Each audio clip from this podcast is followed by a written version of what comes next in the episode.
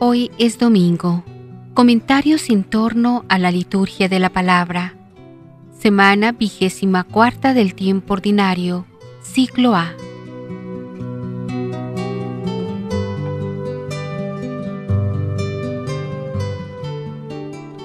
Nos congregamos en el nombre de Dios compasivo y misericordioso, que nos concede misericordiosamente su perdón como para decirnos que, aunque sea difícil, la cosa es posible y aún necesaria. Somos la iglesia de los perdonados, llamados a convertirnos en perdonadores, perdonando sinceramente de corazón, como veremos en el Evangelio de hoy.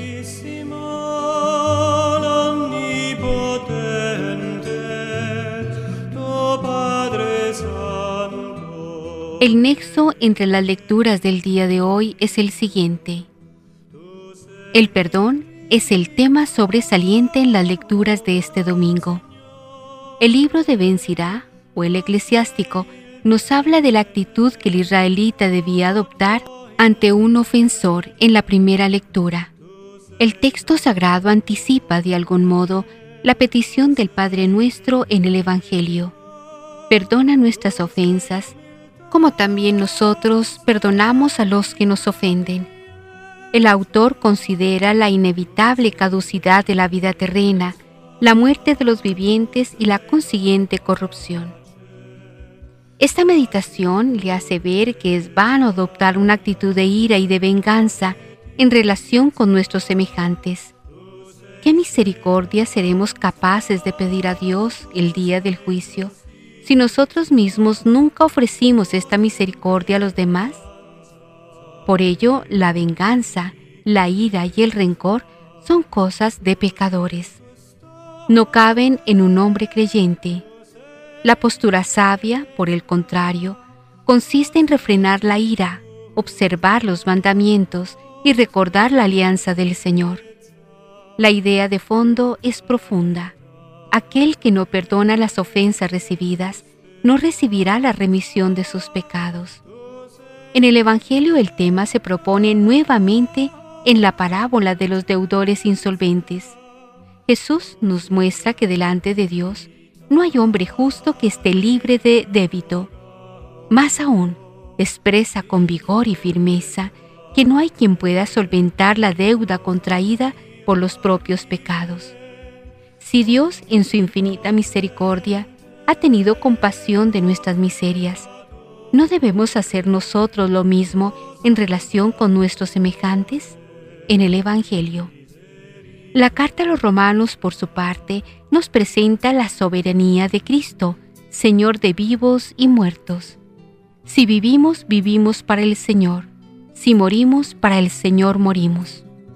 Nosotros no podemos constituirnos en dueños de la vida y de la muerte, ni tampoco en jueces de nuestros hermanos. En la segunda lectura.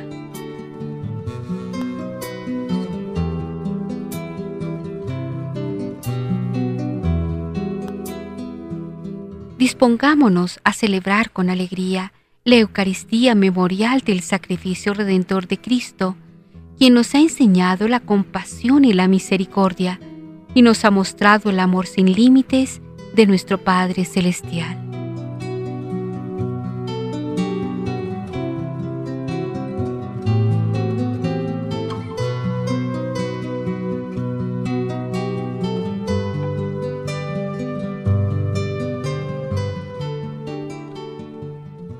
La primera lectura que se nos propone en este día es del libro del eclesiástico, capítulo 27, verso 33, y del capítulo 28, verso 9. Perdona la ofensa a tu prójimo y serás perdonado. El libro del eclesiástico probablemente fue escrito a principios del siglo II a.C. El texto es un conjunto amplio de reflexiones inspiradas en la sabiduría bíblica tradicional y especialmente destinadas a la formación de los jóvenes. Uno de los muchos temas tratados es el perdón.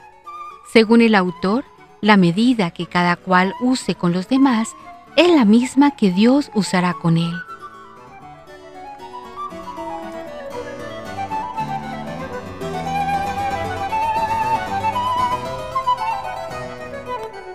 El responsorial del día de hoy está tomado del Salmo 102, al que nos unimos diciendo, El Señor es compasivo y misericordioso.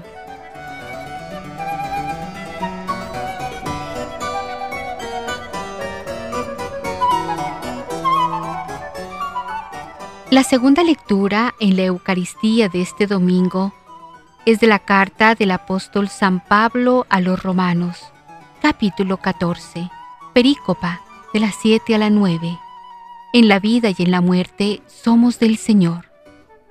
Escucharemos un brevísimo fragmento, el último de este año, de la carta de San Pablo a los cristianos de Roma. Para el apóstol lo que realmente cuenta es la comunión con Dios, saber que le pertenecemos y que todo cuanto hacemos tiene y ha de tener relación con Él, porque ya sea que estemos vivos o que ya estemos muertos, somos del Señor.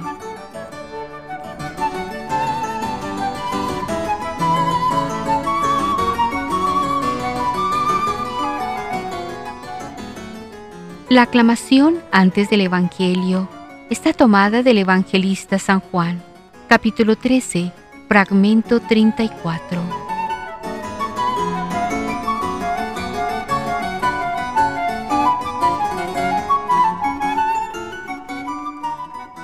El sagrado Evangelio que hoy se proclama es del evangelista San Mateo, capítulo 18, versículo del 21 al 35.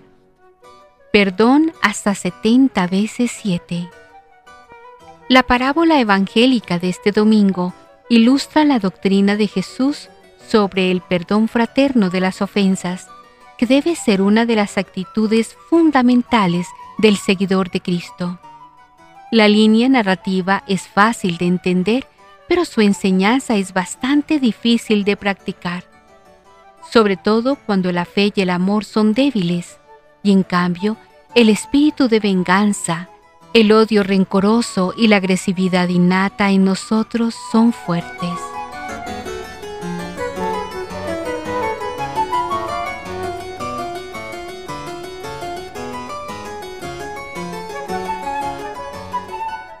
Liturgia de la Palabra.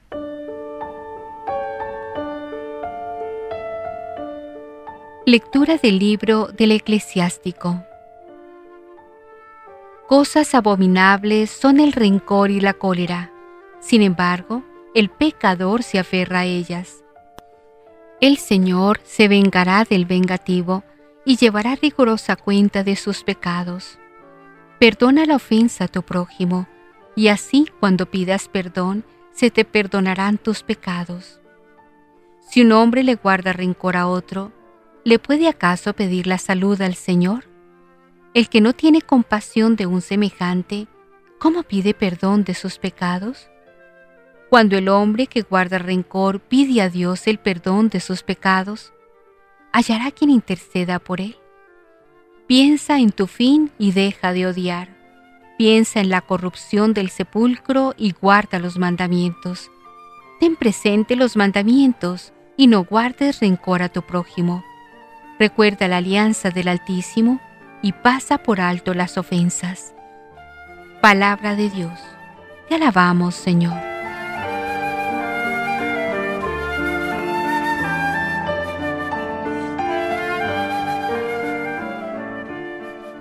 El Señor es compasivo y misericordioso.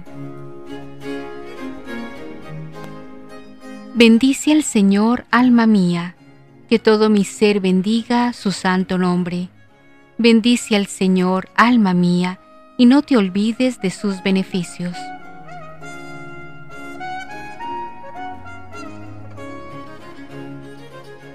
El Señor es compasivo y misericordioso.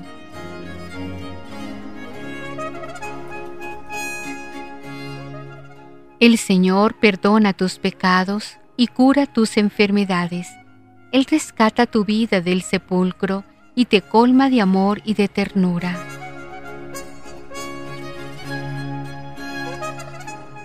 El Señor es compasivo y misericordioso.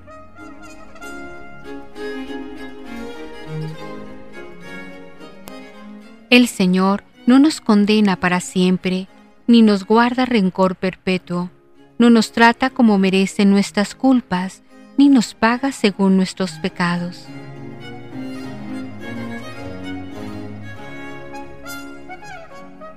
El Señor es compasivo y misericordioso.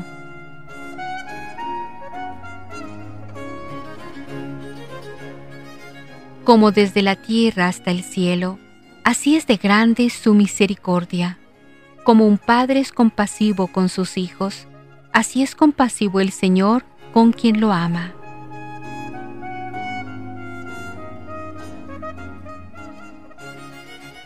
El Señor es compasivo y misericordioso.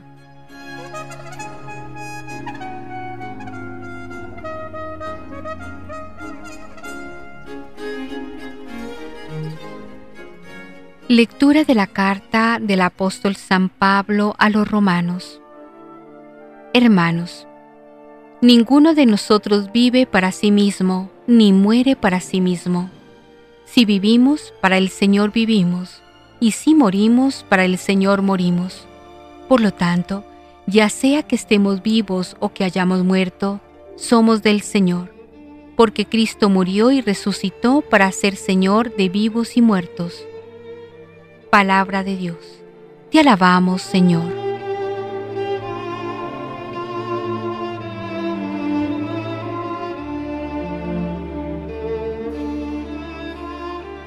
Aleluya, aleluya. Les doy un mandamiento nuevo, dice el Señor, que se amen los unos a los otros como yo los he amado. Aleluya.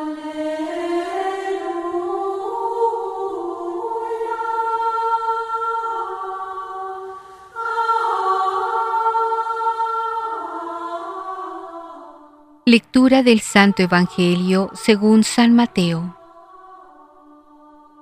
En aquel tiempo, Pedro se acercó a Jesús y le preguntó, Si mi hermano me ofende, ¿cuántas veces tengo que perdonarlo?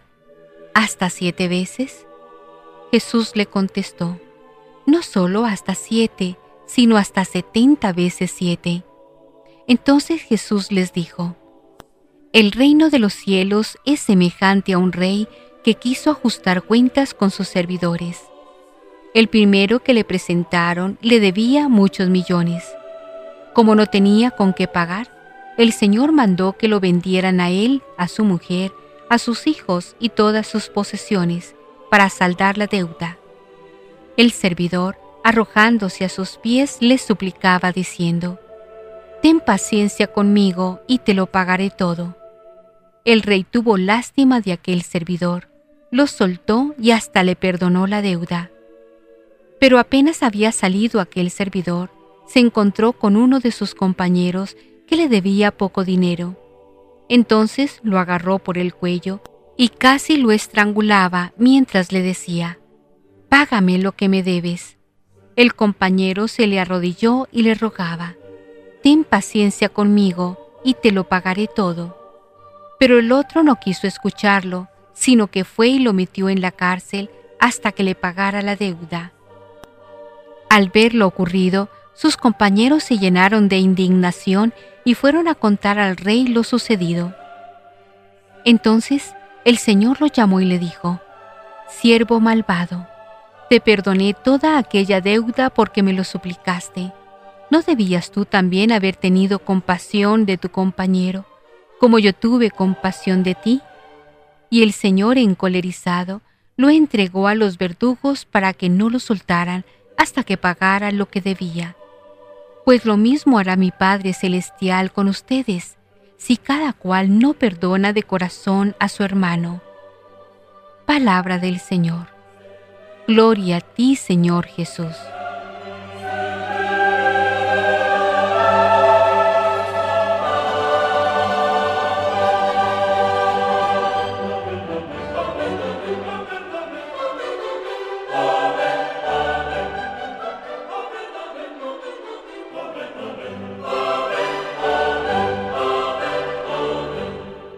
Comentarios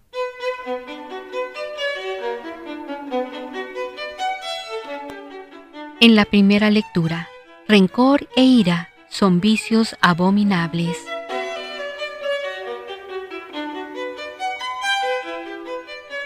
El rencor y la ira, vicios execrables, son propiedad del pecador, lo mismo que la sabiduría es propiedad del sabio. Los rencorosos y vengativos se hacen acreedores a la venganza del Señor. No toméis la justicia por propia cuenta, queridos míos, déjala en manos de Dios, pues dice la Escritura, Mía es la venganza, yo daré el pago merecido. Romanos 12, 19. Si los hombres no olvidan los agravios recibidos de sus prójimos, tampoco Dios les perdonará las ofensas que han cometido contra Él. Inversamente, quien perdona a su prójimo se verá a su vez perdonado por Dios. Estas sentencias del Sirácida significan la abolición de la ley del talión y constituyen un buen comentario de la sexta petición del Padre nuestro. Perdónanos nuestras deudas, así como nosotros perdonamos a nuestros deudores. Que si vosotros perdonáis a los hombres sus ofensas, os perdonará también a vosotros vuestro Padre Celestial.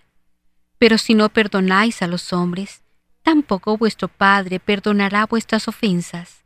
Mateo 6, 12, 14, 15. Sí, pues al presentar tu ofrenda en el altar, ¿te acuerdas entonces de que un hermano tuyo tiene algo que reprocharte? Deja tu ofrenda allí, delante del altar, y vete primero a reconciliarte con tu hermano, Luego vuelves y presentas tu ofrenda. Mateo 5, 23, 24.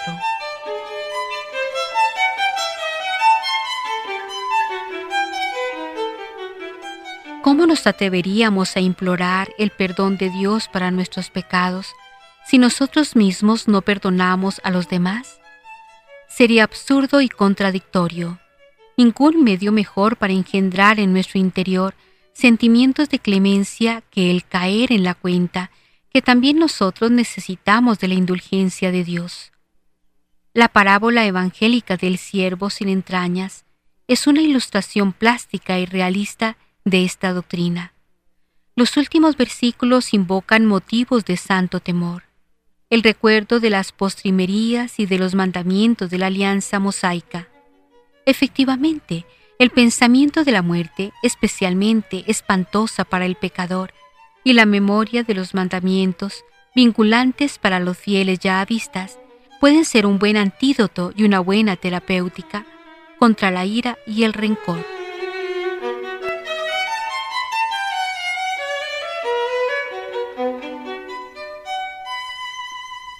En la segunda lectura, derechas e izquierdas, reglas del juego.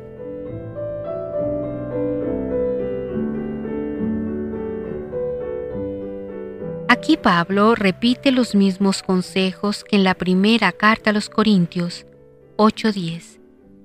Había dado respecto a la convivencia en el seno de la comunidad entre los fuertes y los débiles. Según la descripción paulina, podríamos decir que, simplificando, se trata del inevitable conflicto entre derechas e izquierdas, entre integristas y progresistas. La regla de oro de la convivencia es que cada una de las partes acepte la existencia de la otra y adopte una postura específica. Los débiles no condenen a los fuertes, los fuertes no desprecien a los débiles. El mismo Pablo se coloca entre los fuertes. Sería una ingenuidad pretender un equilibrio neutro que supone la supresión de la inevitable diferenciación personal. Es un deber para nosotros los fuertes el sobrellevar la debilidad de los que no tienen esta fuerza y el no buscar lo que nos agrada. Romanos 15.1.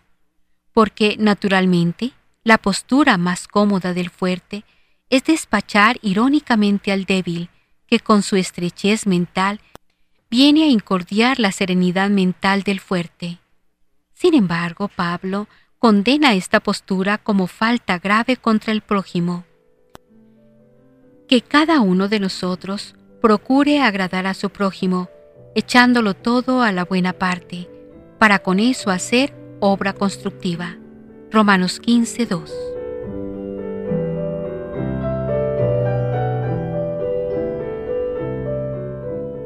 Naturalmente, las reglas del juego habrían de ser observadas rigurosamente. La comunidad tiene derecho a defenderse de los anatemas, de los débiles, ya que efectivamente estos tienen la tendencia a convertirse en los últimos árbitros de la ortodoxia. La respuesta de Pablo a esta postura es totalmente negativa y las razones son muy profundas. Ninguno de nosotros vive para sí mismo y ninguno tampoco muere para sí mismo. Aún más, si vivimos para el Señor vivimos y si morimos para el Señor morimos. Y ya vivamos, ya muramos, del Señor somos. Es la insistencia casi obsesiva de Pablo en subrayar la unicidad del señorío de Cristo. Él es el único Señor. Por consiguiente, Él es el único que puede pronunciar una palabra definitiva sobre el hombre. Así pues, ¿cómo es que condenas a tu hermano? ¿O por qué tú también desprecias a tu hermano? Todos compareceremos ante el tribunal de Dios.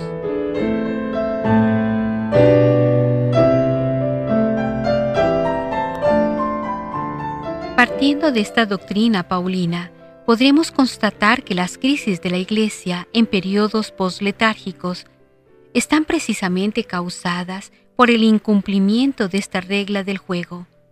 Efectivamente, durante la época letárgica, los débiles han ejercido un dominio indiscutido, cuya fuerza les venía siempre de fuera, o sea, de sus relaciones con los poderes terrenos. Al derrumbarse este poder híbrido, los débiles sufren lógicamente un fuerte trauma que intentan superar con un ataque desesperado contra los fuertes y pretendiendo mantener el monopolio de un tribunal definitivo que siempre debió pertenecer al único Señor.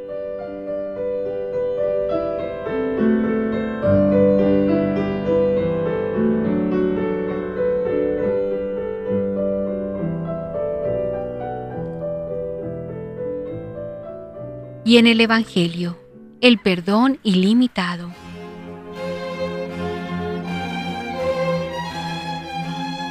La presente sección se abre enunciando un principio básico de la vida cristiana, la reconciliación y el perdón. El lector del Evangelio ya lo conoce por otras palabras de Jesús, y la oración específicamente cristiana, el Padre Nuestro, lo recuerda constantemente. Los números utilizados por la pregunta de Pedro y sobre todo por la respuesta de Jesús hablan de un perdón ilimitado. El patrón que se tiene delante, tanto para la pregunta como para la respuesta, es el de la venganza. Si Caín fue vengado siete veces, Lamec lo será setenta veces siete. Génesis 4:24. La contrapartida del principio pagano de la venganza sin límite es el principio cristiano del perdón ilimitado. La parábola que viene a continuación es una aclaración práctica y concreta del principio enunciado. La venganza era una ley sagrada en todo el Oriente. El perdón era humillante. Nuestra parábola es como un drama en cuatro actos. Deuda, misericordia, crueldad y justicia.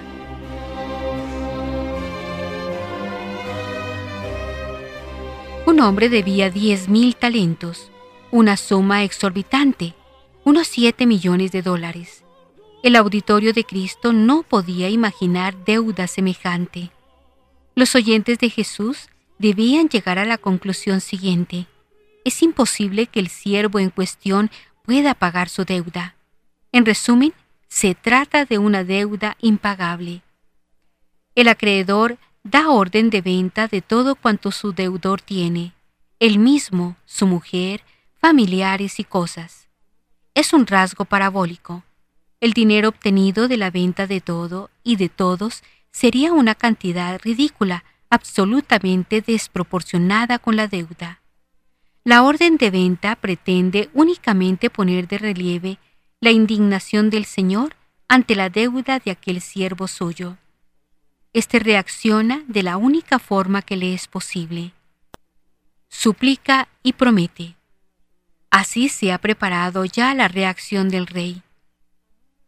Le condonó toda la deuda. Su magnanimidad le hizo ir mucho más allá de lo que el siervo podía imaginarse. El deudor perdonado se convierte en deudor despiadado. La deuda que un compañero suyo tenía con él era absolutamente ridícula en comparación con la que el rey acababa de perdonarle a él. Quiere ahogarlo. Y ahora se repite la misma escena que había protagonizado él ante el rey. Suplica y promete. Pero en este caso, todo resulta inútil y lo mete en la cárcel hasta que le pague todo lo que le debía. Los compañeros que sabían todo lo que había ocurrido se lo cuentan al rey. Este, indignado por aquel proceder incalificable, le retira el perdón y le aplica la justicia. Este deudor despiadado vivirá en adelante bajo el látigo de los torturadores, porque nunca será capaz de compensar su deuda con el rey.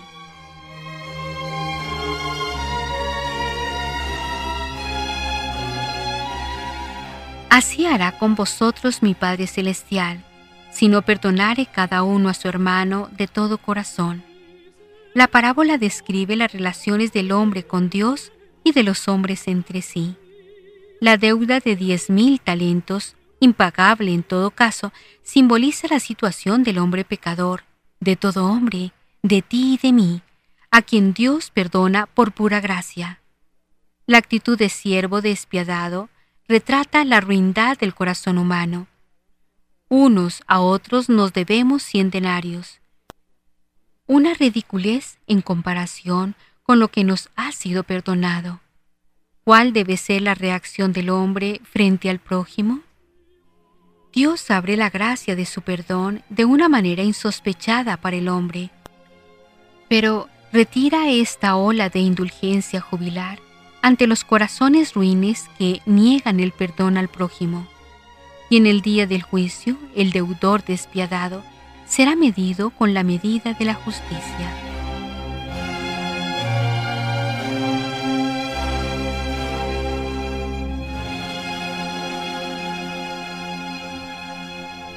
Ecos de la Palabra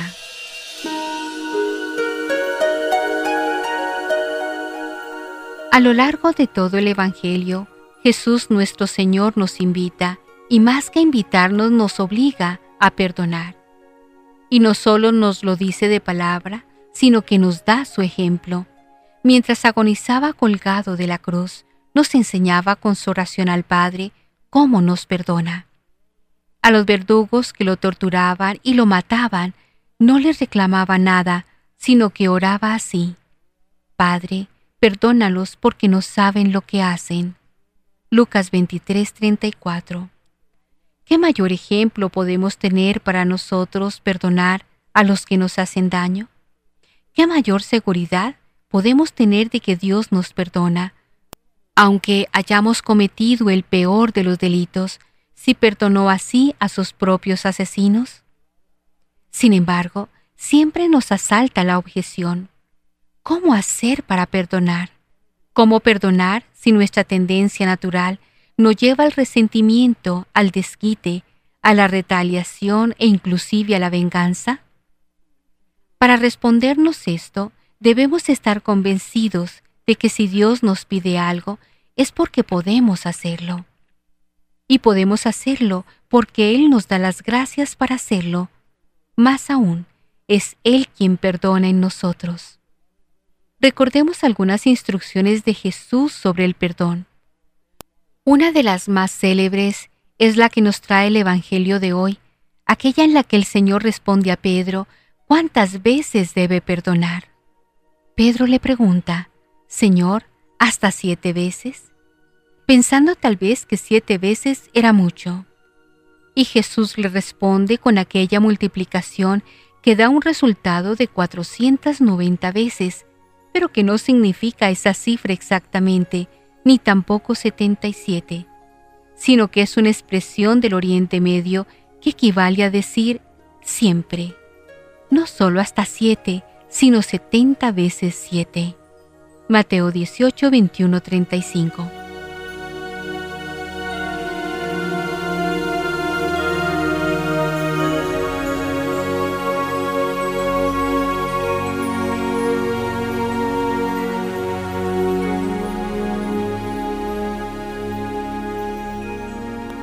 Por cierto, esta expresión aparece ya en el Antiguo Testamento en Génesis 4:24, en el canto del feroz Lamec, quien se jacta de vengarse de las ofensas 70 veces 7. Estamos seguros de que el Señor nos perdona cuantas veces sea necesario, si nos arrepentimos.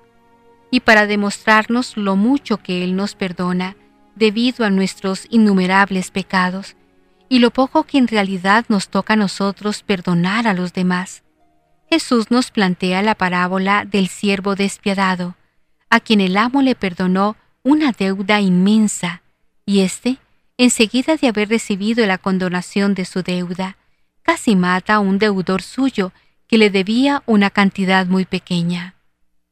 ¿Qué sucedió? El amo al enterarse lo hizo apresar hasta que pagara el último centavo de la deuda que le había perdonado antes. Y remata Jesús su parábola así. Lo mismo hará mi Padre Celestial con ustedes, si cada cual no perdona de corazón a su hermano. Tremenda amenaza. Así como perdonemos o dejemos de perdonar, así nos perdonará Dios nuestras deudas con Él.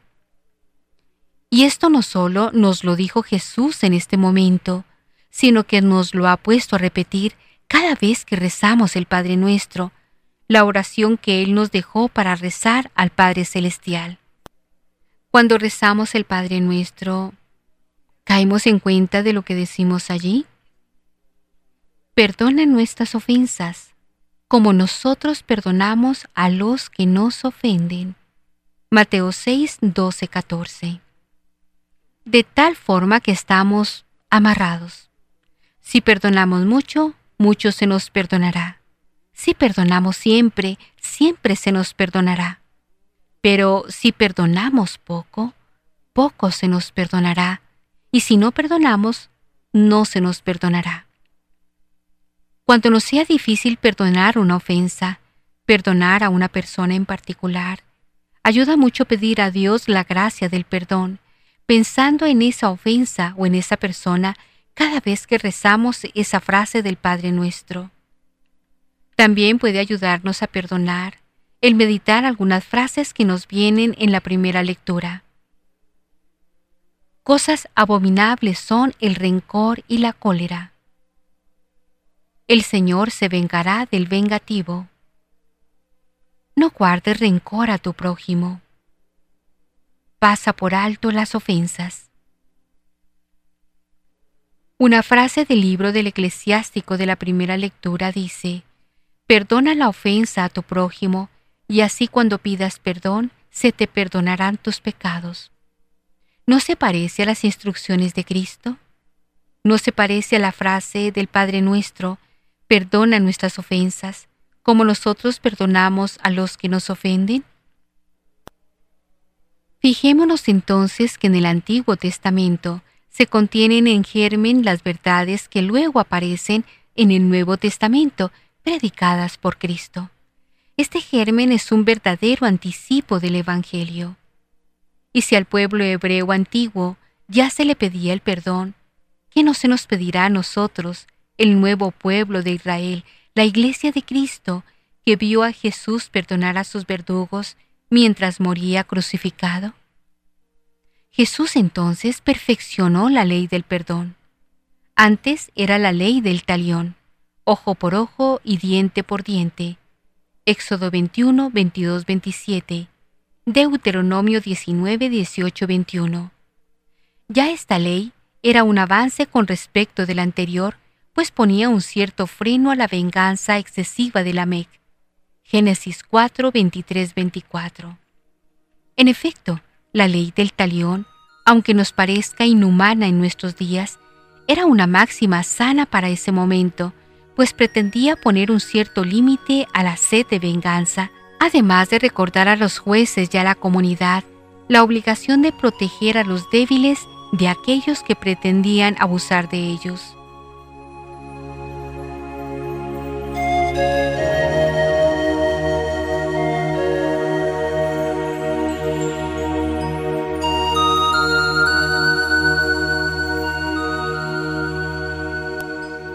Y Dios que conoce que su pueblo es cabeza dura. Éxodo 32.9, Deuteronomio 32.27, lo va domando poco a poco. Por eso en cuanto al trato con los enemigos, va progresivamente mejorando la forma de hacer justicia y de perdonar. De allí que Jesús haga alusión a esta ley del talión durante el sermón de la montaña que se iniciaba con las bienaventuranzas.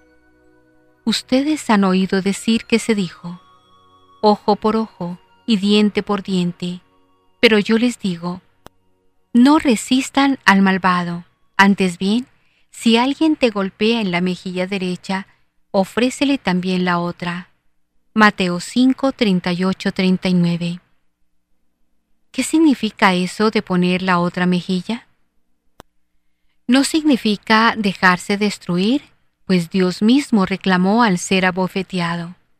Jesús dijo, Si he respondido mal, demuestra dónde está el mal.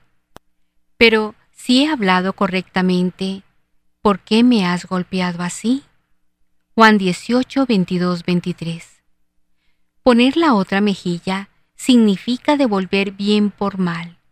No te dejes vencer por el mal, más bien derrota el mal con el bien. Romanos 12, 20, 21. Poner la otra mejilla significa lo que Jesús dice un poco más adelante en el Sermón de la Montaña. Amen a sus enemigos y recen por sus perseguidores. Mateo 5, 44. Así que el cristiano que perdona no es un tonto, no se hace ilusiones acerca del mundo que lo rodea, tal como Jesús lo demuestra en el insólito y sumario juicio que lo llevó a su condenación a muerte, cuando reclama la injusta bofetada.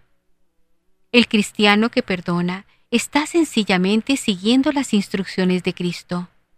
Perdonar y orar por los que nos hacen daño. Él sabrá qué hacer con ellos. A nosotros no nos corresponde la venganza. La venganza le corresponde a Dios. Hermanos, no se tomen la justicia por su cuenta. Dejen que sea Dios quien castigue, como dice la Escritura. Mía es la venganza, yo daré lo que se merece, dice el Señor. Romanos 12, 19.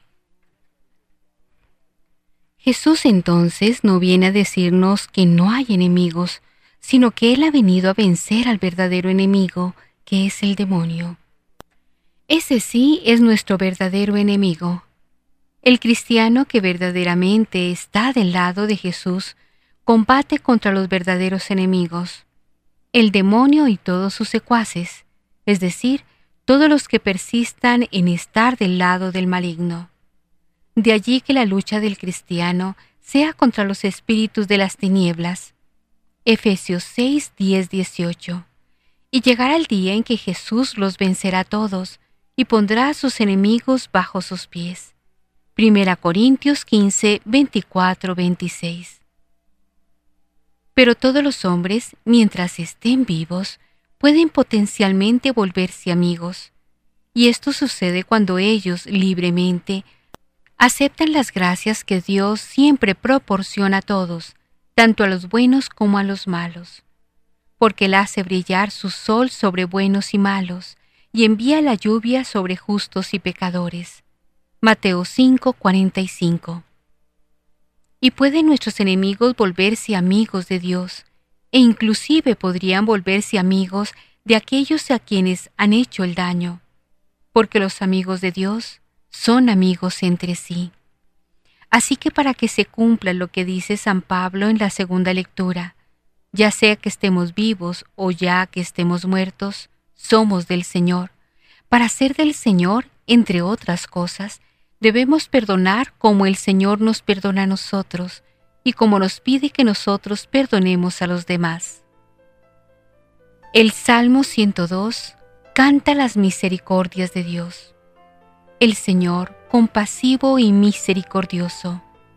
Además nos recuerda que el Señor no nos condena para siempre, ni nos guarda rencor perpetuo, ni nos trata como merece nuestras culpas, ni paga según nuestros pecados.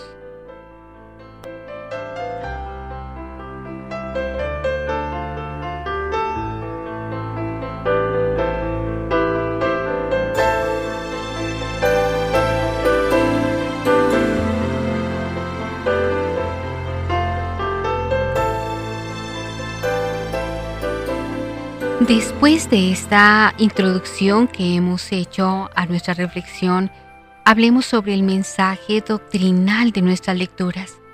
En primera instancia, hablemos sobre el perdón en la Sagrada Escritura.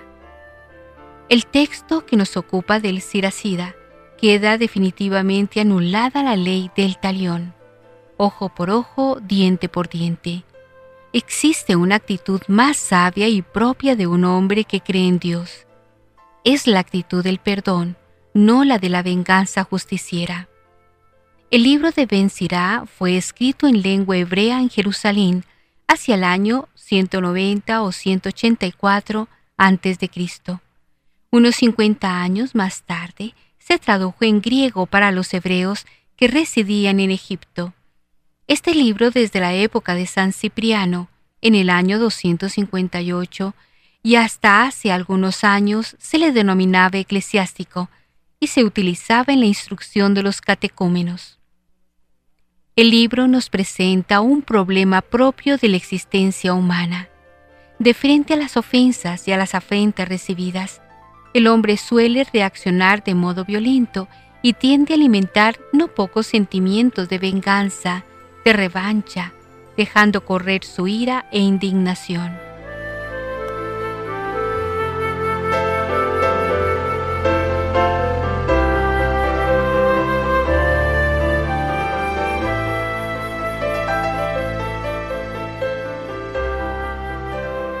Ben se opone de modo radical a este modo de proceder.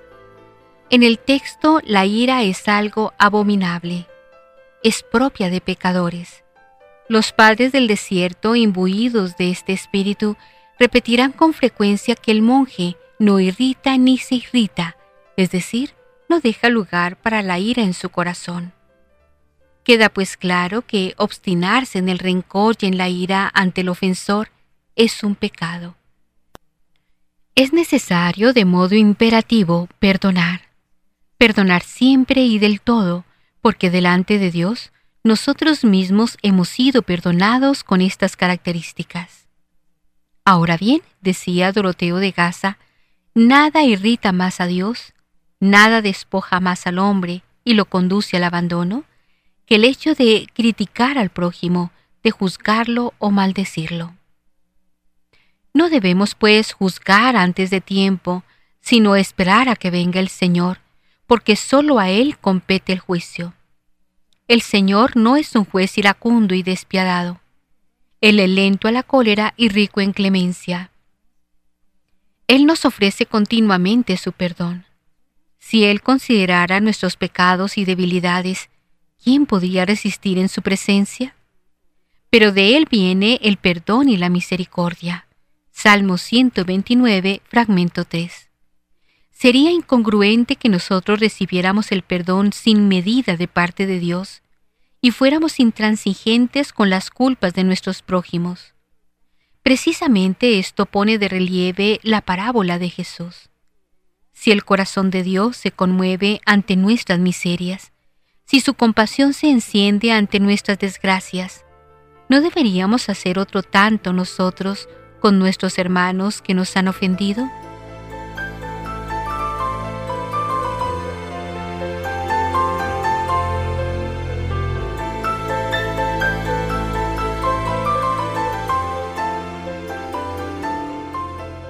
El mundo que nos rodea está verdaderamente sediento de perdón. Las escenas internacionales y de nuestro país nos muestran fehacientemente que el camino de la venganza y del odio suicida conducen a un callejón sin salida, a una espiral de violencia y de muerte. Parece que el hombre con estas actitudes declara guerra a la paz. Solo el perdón puede apagar la sed de venganza y abrir el corazón a una reconciliación auténtica y duradera entre los pueblos y entre los hombres, como lo recuerda continuamente el Papa Juan Pablo II. La justicia y el perdón no se oponen, van de la mano y son el único camino para la paz entre los pueblos. Iniciemos la conversión del mundo, convirtiendo nuestro propio corazón. Sepamos que ser cristiano es desconocer el odio, por muy cruel y despiadado que sea mi enemigo, o muy grave y penosa que ha sido la ofensa. En el fondo se trata de ser imitadores de Cristo, quien ante sus verdugos no tuvo sino palabras de perdón. Perdónale, Señor, porque no saben lo que hacen.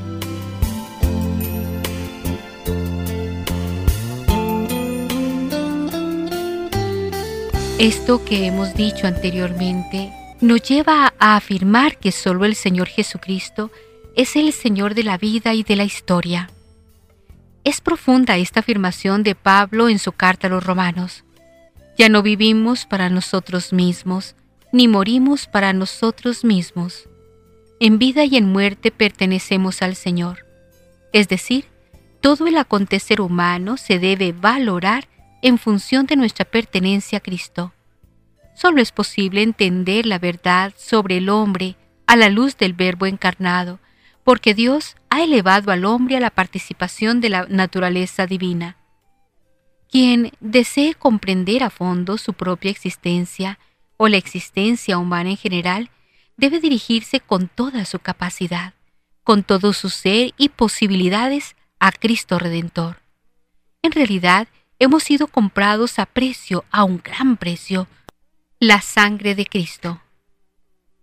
En cierto sentido, ya no nos pertenecemos. 1 Corintios 6:19 nos debemos al amor que es más grande que todos nuestros pecados.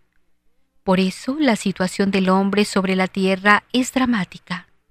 Por una parte, él ha sido rescatado y redimido por Cristo, y por otra, él debe peregrinar aún en esta tierra, superando las insidias del diablo y las acechanzas de su propio egoísmo.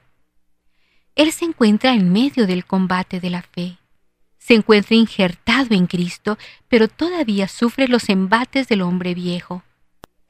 La Constitución Apostólica del Concilio Vaticano II nos ofrece una luz sobre el tema que nos ocupa. Igualmente, la Iglesia cree que la clave, el centro y el fin de toda la historia humana se halla en su Señor y Maestro. Afirma además la Iglesia que bajo la superficie de lo cambiante hay muchas cosas permanentes, que tienen su último fundamento en Cristo, quien existe ayer, hoy y para siempre. Gadium et Spes 10. Ahora bien, el Señor no ejerce su soberanía de modo despótico e indiferente. Él es Señor, pero a la vez es el pastor que da la vida por sus ovejas. Es el amigo que da la vida por sus amigos.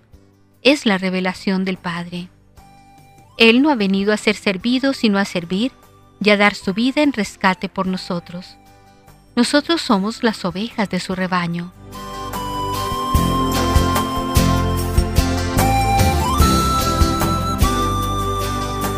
Todo esto nos lleva a concluir que hay que aprender a perdonar perdonando.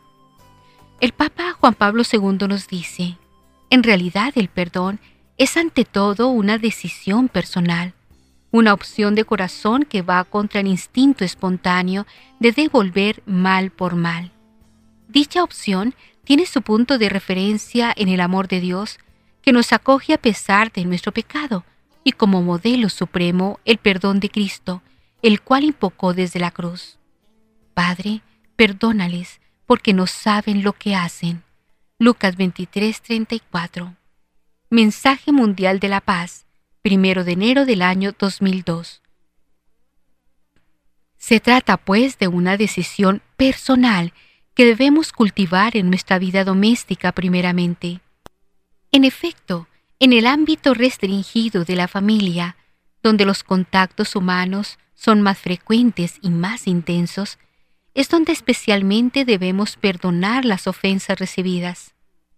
Que no se ponga el sol sobre un hogar cristiano sin que una palabra de perdón venga a suavizar y a borrar los malos entendidos y los malos momentos de alguno de los miembros. Perdón entre los esposos, perdón entre padres e hijos, perdón entre hermanos. Qué hermoso y qué bello es vivir los hermanos en unidad. Recita el Salmo 133. Esto exige dos actitudes. Saber pedir perdón cuando se ofende a alguien especialmente a alguien querido. y saber ofrecer perdón sin humillar a quien se arrepiente y lo solicita. El cristiano que no es capaz de esta doble actitud aún no llega al pleno conocimiento de Cristo y de su propia vocación. El perdón puede y debe aplicarse también en el ámbito social y profesional. Debe aplicarse en las relaciones sociales, en los grupos de amigos y en el círculo familiar ampliado. ¿Cuántas penas se podrían evitar si el perdón fuera un hábito en nuestro comportamiento? El perdón tiene también unas razones humanas. Cuando uno comete el mal, desea que los otros sean indulgentes con él. Todo ser humano abriga en sí la esperanza de poder reemprender un camino de vida y no quedar para siempre prisionero de sus propios errores y de sus propias culpas. Sueña con poder levantar de nuevo la mirada hacia el futuro para descubrir aún una perspectiva de confianza y compromiso. Juan Pablo II, Mensaje por la Paz, año 2002. Quienes mejor nos hablan del perdón son los mártires.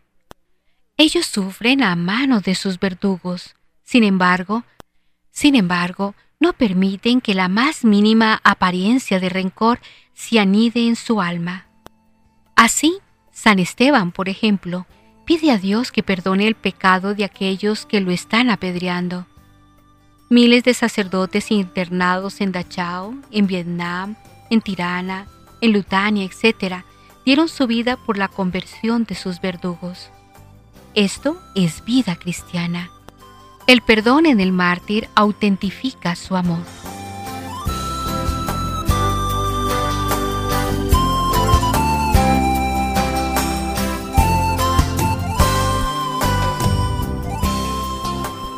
Bien, en esta sección de nuestra reflexión del día de hoy, aprendamos a orar con la palabra de Dios del día de hoy. Recordemos que estamos en el domingo vigésimo cuarto del tiempo ordinario en el ciclo A. Jesús le contestó, no basta con perdonar al hermano solo siete veces, hay que perdonarlo setenta veces siete, es decir, siempre. Mateo 18, 22. Que este sea el testimonio que nosotros debemos dar hoy como cristianos, allá donde nos encontremos, frente al odio y la intolerancia, el amor y la comprensión, frente a la violencia y la venganza, el perdón y la fraternidad. Así seremos hijos de nuestro Padre del cielo, cuyo amor por nosotros los hombres celebramos en cada Eucaristía, memorial de la entrega del Hijo por nuestra salvación. Unámonos entonces con esta oración. Señor Jesús, tu palabra nos interpela, nos cuestiona, nos lleva a vivir la vida del perdón. Perdón como el del Padre, perdón incondicional, perdón como el tuyo Jesús, perdón sin límites nos pides que perdonemos como el Padre nos perdona, perdonar como somos perdonados. Señor, te pedimos tu gracia y tu ayuda para tener entrañas de misericordia y saber perdonar como tú. Te pedimos que nos ayudes a sanar y cicatrizar esas heridas que nos han hecho o hemos vivido y que todavía hoy están abiertas y sangran y ayúdanos a perdonar y olvidar. Danos, Señor, la gracia de ser sanados por tu amor, que nos llenes el corazón de tu gracia y así vivir la vida nueva que tú nos traes. Danos, Señor, la gracia de actuar y vivir como tú. Esto te lo pedimos por intercesión de nuestra Madre, la Virgen María. Amén. Un feliz domingo para todos.